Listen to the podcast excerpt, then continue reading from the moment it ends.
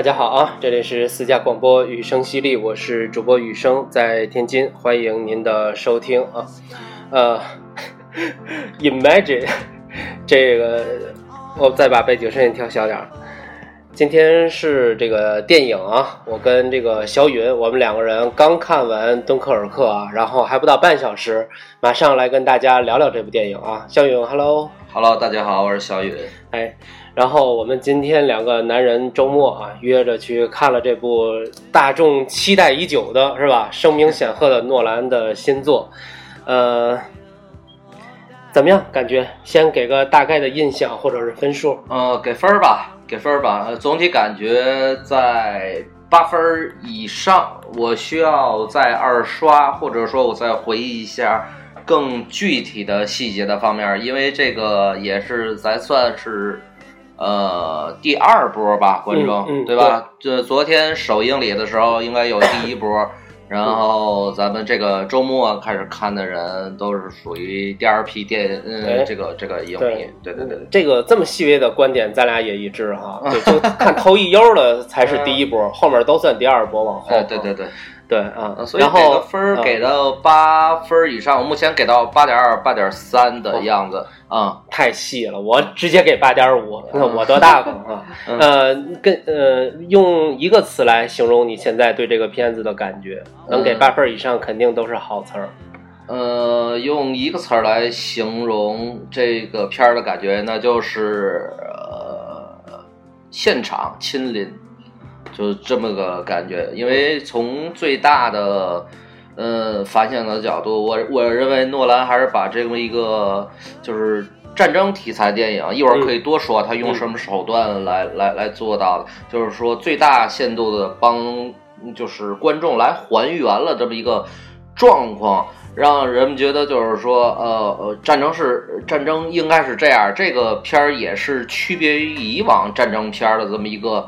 呃，角度去讲的一个不不同的这么一个战争题材的故事。我理解你的意思啊。其实我看的时候也在想这个问题，就是，呃，相较于以往的或者说好莱坞或者是欧洲的这种二战片儿哈，它绝对有独树一帜的地方，从技法上。对对对。嗯，然后我如果用一个词来形容的话呢，我觉得就是剪辑之王。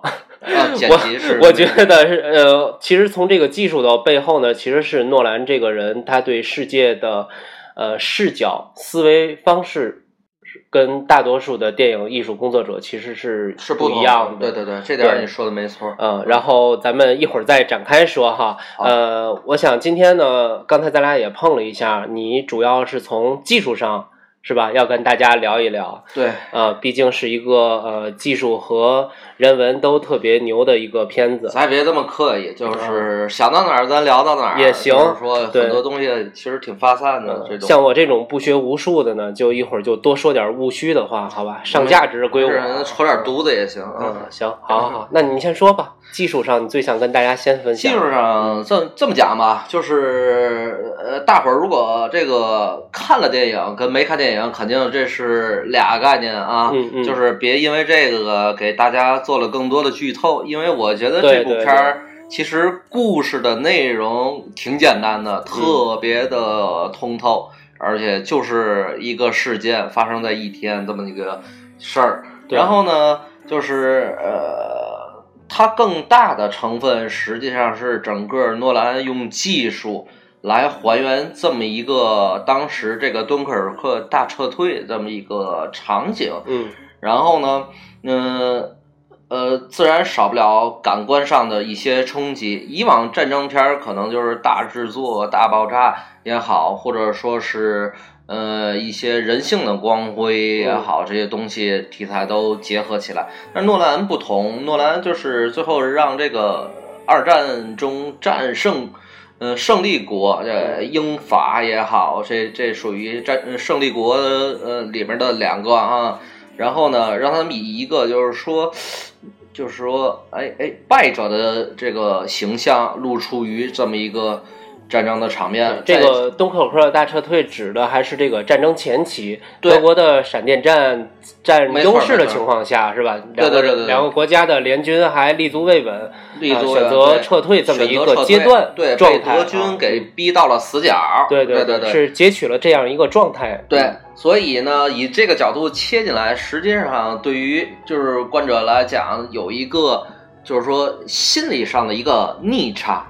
对我们习惯了看胜利、看反攻，是吧？对对对，其实其实胜利国他也有在里面很狼狈的一面，敦刻尔克就是这么一次。嗯，对，所以呢，就是诺兰，诺兰就是是让这个现场还原，其实他用的最大的技术，这点儿不得不提的就是这个 IMAX。嗯嗯，其实这是应该应该给大部分的这个观众啊，就是稍微解一解。这个什么叫 IMAX？对，嗯什么是 IMAX？IMAX 实际上就是说，大家听 IMAX，IMAX 这四个字母 I M A X，这个实际上是一个电影技术公司。嗯呃，那么它呢做的整套的这个 IMAX 系统呢，实际上不仅仅是是呃包含摄影机，然后录音，然后整个的剪辑系统，然后整个这个技术团队的打包，然后再到后期呈现给观众面前做的 IMAX 影厅，是整套的系统加起来叫做 IMAX。所以就是说，它为了，嗯，它最大的特点，我们可能早期听过，就是说三个字儿就是满视野。它为了让观者有一个更好的一个观影的体验，要求就是说你的眼周围是没有黑框的就对了。你坐在影厅里，你要看的，你满眼全都是画面，嗯就是更还原于人的视野。，OK，就对了。实际上现在咱们可以做到很多啊，包括 VR 这么一个状态，但是你从真实度上来讲，VR 肯定达不到 IMAX 的这种效果，因为它从清晰度上，它有一个非常夸张的这么一个飞跃，嗯。呃，也是现在其他技术领域没有办法超越它的，所以就是它就是一个高清晰，然后再加上一个就是说，嗯，你可以把这个包括电影的帧数可以提高了，另外一个呢，就是说清晰度上你可以有大大的提高。这对于观者的感受不是简单的这一两句描述你就能够呃体会得出来的，还是得到现场去看。对你，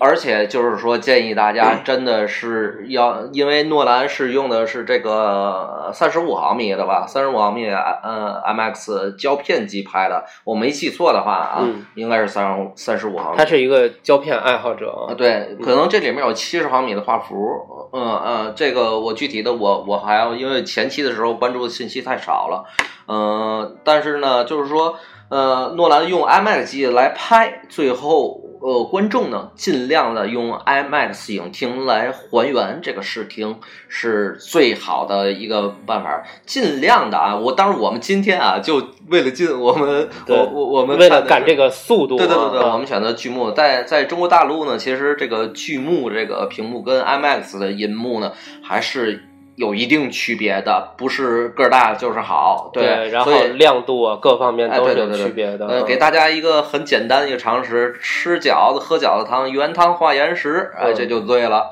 哎，是嗯是这个概念。对你经常用点我们这些外行的话来说多好呢？对对对对对，而且刚才说这些，可能大部分影厅就以后把你就拒绝入内了，对吧？哎，对对对给我拉 IMAX 就那几块幕，哎天津。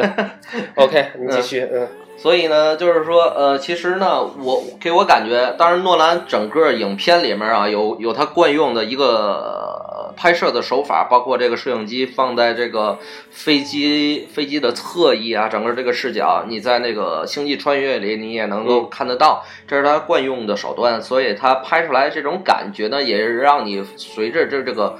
呃，飞行员也好，飞机也好，整个这个视角在颤抖，在旋转，所以真实感是是是和这个视角的体验感来说是非常奇妙的。嗯呃，呃过多的没法多说，可能这里面包括有几个镜头是给我感觉是跟别的呃电影的摄影的角度是完全不一样的。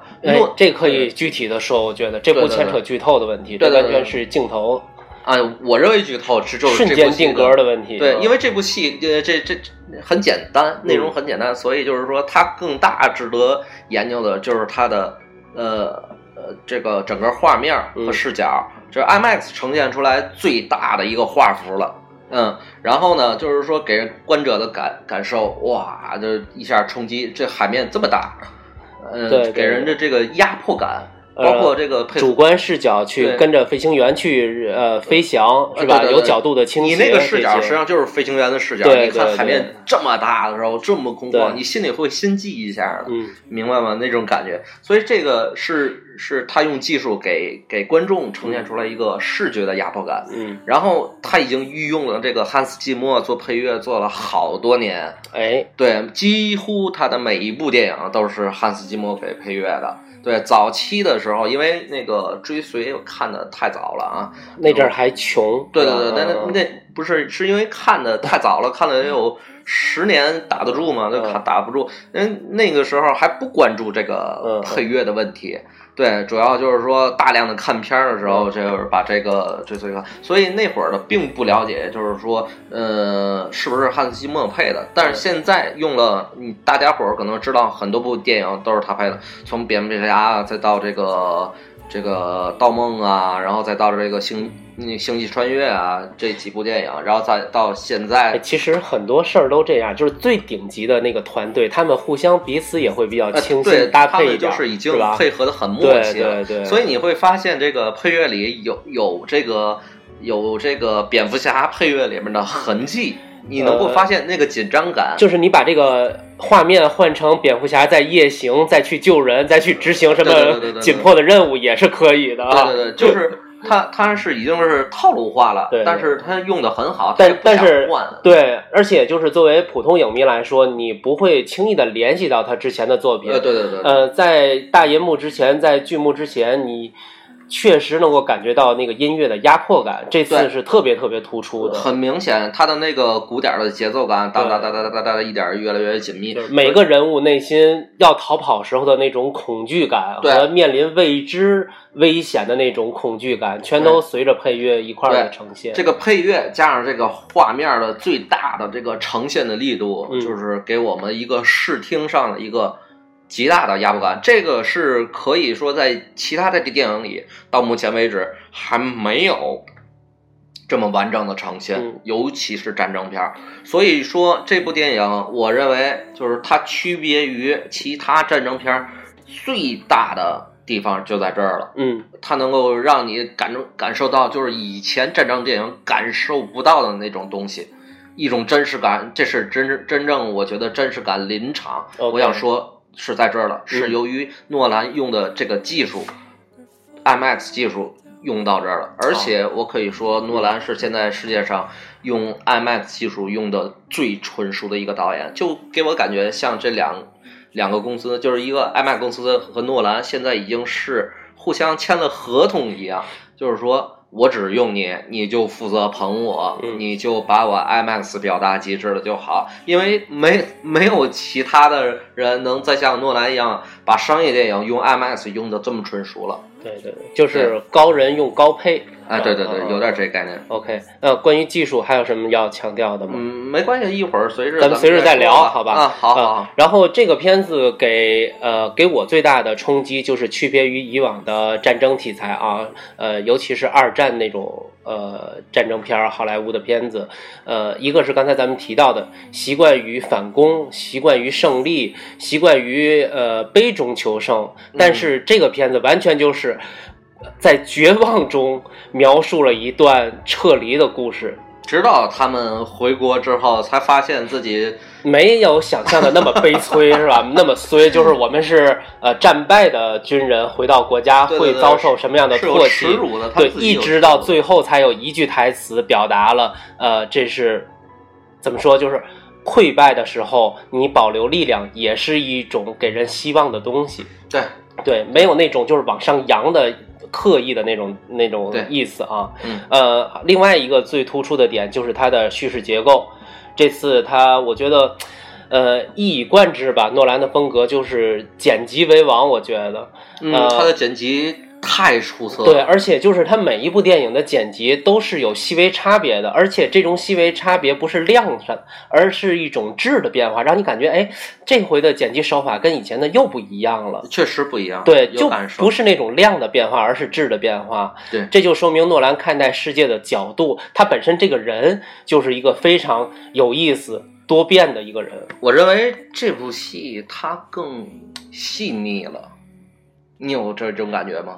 我觉得你说的这个细腻，咱们可以还原到这个剧情中哈，就是、呃一个一周，对吧？然后是一天，最后着重表达了一个小时之内，对，从各种海陆空海陆空三个维度去描述这一个小时发生的海战、空战和在轮船上遭遇这个打击的士兵啊、平民百姓的不同的心理。有一句话叫“重复就是力量”，就是你从各个视角都把这一个小时展现了一遍，那无疑看的人就会更多的、最多的来承受你要表达的东西。对，这就是你刚才说的那个细腻，可能是有这么一个契合的程度的。敦刻尔克这部片儿给我感觉，诺兰就是从上下左右我全给大伙儿看了一遍。嗯，就是一个呃几个呃伞兵游泳去了一个破败的船，然后旁边有这个怎么说呃民用的船自发的来接呃伤兵的啊撤退的，然后还有军舰驱逐舰一直孤零零的来接大部分人撤退的，天上有一两架飞机，一开始是三架，然后很快被那个击落了一架嘛，等于两架飞机来呃保护他们。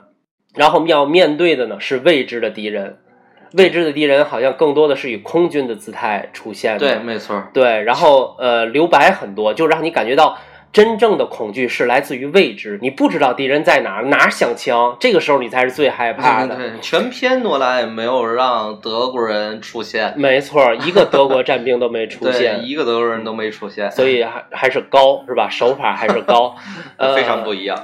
对，然后接着刚才咱们说的，就是他从不同的视角、不同的人都来演一遍这一个小时的海战，让你感受到这个撤退是多么的艰难。呃，我刚才写了一句话，就是他用一个偌大的场景来表达了一个小时之内的事情，又从这一个小时之内的事情来以小见大，让你去想象整个这次三十三万五千人的大撤退是多么的艰难。嗯，我觉得这是他特别了不起的地方，也是《敦刻尔克》这部影片，我觉得在几年之内能够被人们铭记的地方。嗯，可以这么说，他确实太不一样了，对，太不一样了。你看，咱们刚才说了他的技术，然后现在说的是主创的手法，嗯他的思路，对吧？嗯编导都是诺兰，然后刚才还带出来了他的这个选取的这个战争阶段。并不是反攻的阶段，而是一开始溃败的阶段。溃败的阶段，他又选了一个大撤退的这么一个事儿。嗯，所以我觉得，嗯，不能说触底反弹吧，它是在让人在极度绝望中嗯，来感受人性、战争等等等等这些东西。我觉得整个诺兰就是都说诺兰会讲故事，这回就是又用了一种全新的方式去讲故事。这个方式确实是我没有想到的，他会用这种方式去讲故事。其实，如果就是把他这个剪辑，他很他很多片子剪辑的很碎，是吧？我觉得，对就是特别像呃，他其实我名字忘了啊，是一个逻辑非常强的人。对对对诺兰从他一开始拍片子，包括他实验阶段的片子，他是一个逻辑性非常强的人，所以他喜欢把一些碎的东西以一个巧的。表达方式就是说，他排序的方式就是，也就是咱说嗯，他这部影片最牛逼的地方就是他的剪辑。对。但是这次还好，就是他两千年那片子我忘了叫什么名字了，就是他剪的这么碎，就说明他这个人的逻辑把控力是要非常非常强大的。你说的是记忆碎片，对对对，对对记忆碎片，sorry。然后呃，其实从呃致命魔术开始到这次敦刻尔克，故事并不出奇，对吧？都是一段人间的事情，但是它的剪辑手法给人一种特别荡气回肠的感觉，嗯这个是我认为它特别牛的地方。嗯，他的他的这个剪辑的底蕴一直都是领先于好莱坞的。而且这个人就好像这么多年一直在突破，从来没有维持自己那个原状那种感觉。我们这个很终难很难让人就是呃怎么说呢，特别敬佩，但是很难让人就是理解怎么做到的。这可能就是天才天赋是是吧？每一次都让人呃都让意想不到人惊讶，而且我觉得其实，在星际穿越的时候啊、这已经是是不是他的顶峰了？他就不可能再逾越了。我认为，就是作为一个导演来讲，他已经应该这是他顶峰走到头了。呃，你当时是这么觉得？我当时这么觉得。当他说要拍《敦刻尔克》的时候，我真的想看看他能不能延续这种状态。呃，这次确实没让我失望，而且而且就是他呈现的方式太特别了。太特别了，跟以往的手法都不一样。实际上，对于他自己来讲，是一个莫大的一个挑战，嗯。因为他从来没有拍过战争片儿。嗯，这是他第一部战争片儿，这是一个很多人都对他大有质疑，，而且是科技参与较少的一个大场面，所以这也是我觉得他完成的特别好，不像一个生手干的。嗯，确实，哎真的这个你如果说一个导演第一部影片是追随那样的，然后在多少年之内能拍出来《敦刻尔克》，我觉得这绝对是一天才，你而且是一个不断进步的人做到的。对啊，没错儿。我我我在我在试问其他的这个影迷朋友一句话：你们觉得让伍迪·艾伦拍一部战争题材电影，他会拍成什么样儿？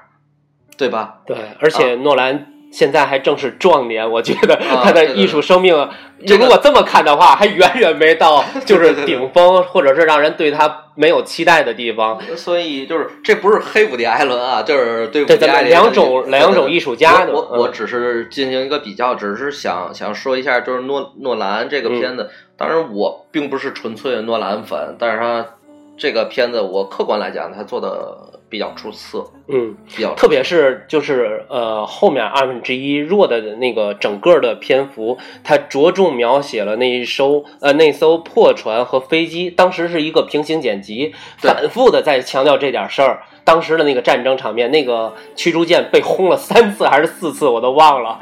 就这一个事儿，就这几十分钟，给你描写了反复的从不同的眼里去看这个地方。对海上的、海里面的，然后天上的、船上的，给人不停。的在平行的交叉剪辑。说实话，他用一个二 D 的场面给你建造了一个三维，甚至甚至更多的一个空间的没错，这个其中又包括刚才咱们说的这个画幅和音效的配合，嗯，就整个把这个剧院的这个人都裹在了剧情里面，而且今天上座率还真是挺高的，很高很高。很高很高。然后咱们再来聊聊表演吧，演员这块儿再说说。演员演员这块儿，实际上从表演角度来讲，这通篇啊没有什么表演。这诺兰本身是一个讲故事的一个导演，就是呃，因为这个片子上映之后，已经有人吐槽说嗯这个。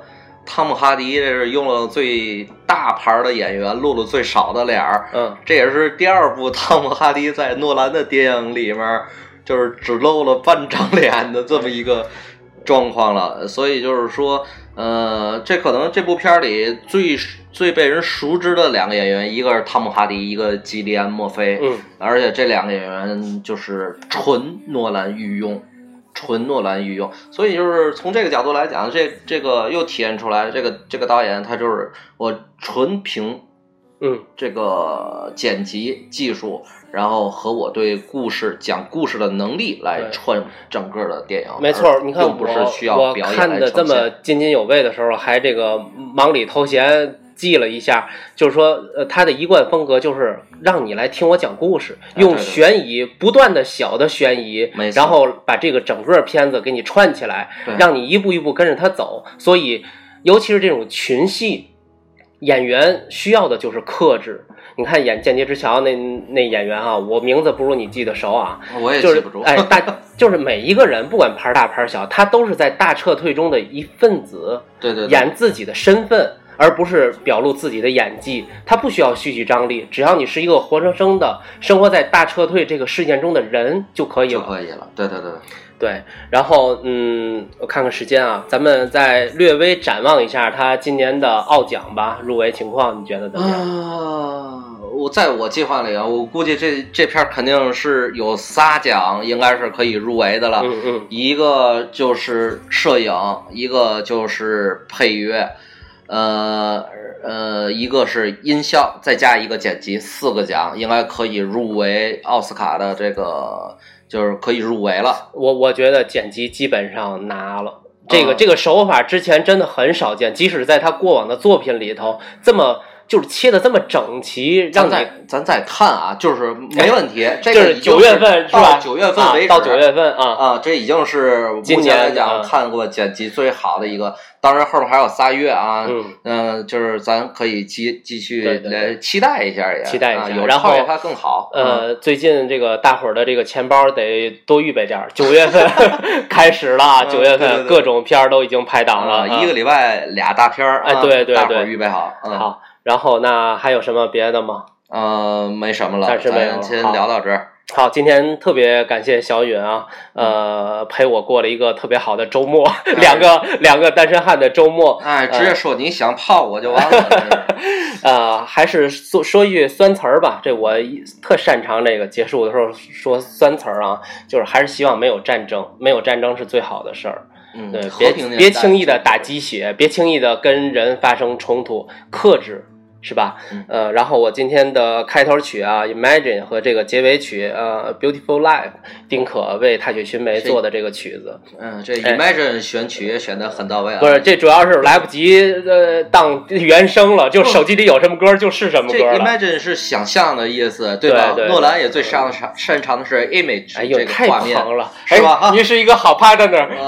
行，不扯了啊，本来聊的挺好的，最后这结尾有点扯。歪了歪了，我们俩我们俩滚床单儿去啊！